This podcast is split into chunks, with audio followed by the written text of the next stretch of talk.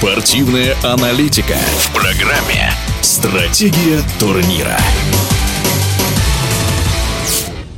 Футбольный клуб «Краснодар» неожиданно для многих возглавляет турнирную таблицу российского чемпионата. Они не проигрывают уже 15 матчей подряд, начиная с апреля. Причем подопечные Владимира Ивича пропустили лишь один гол в последних семи домашних матчах. На втором месте тоже неожиданно идут самарские крылья Советов.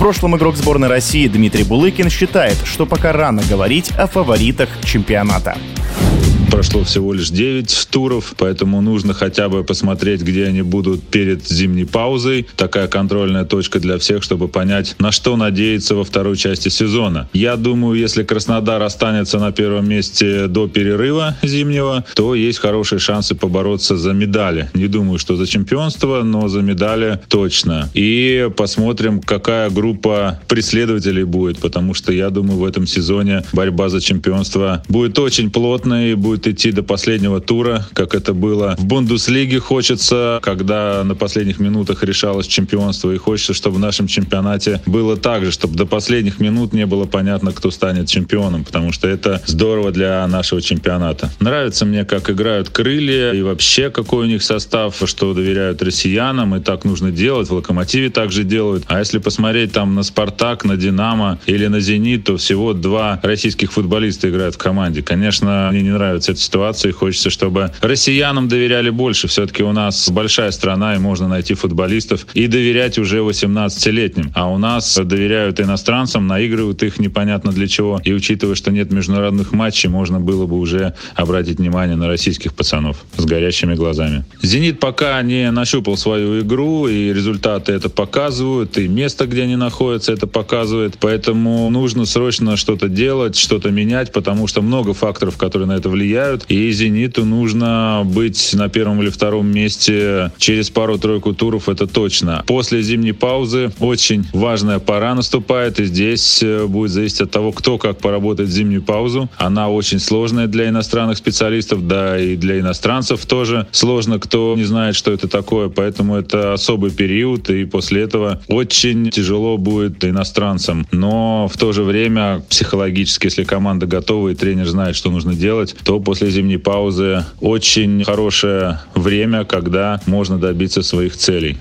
Это было мнение в прошлом игрока сборной России Дмитрия Булыкина. Стратегия турнира.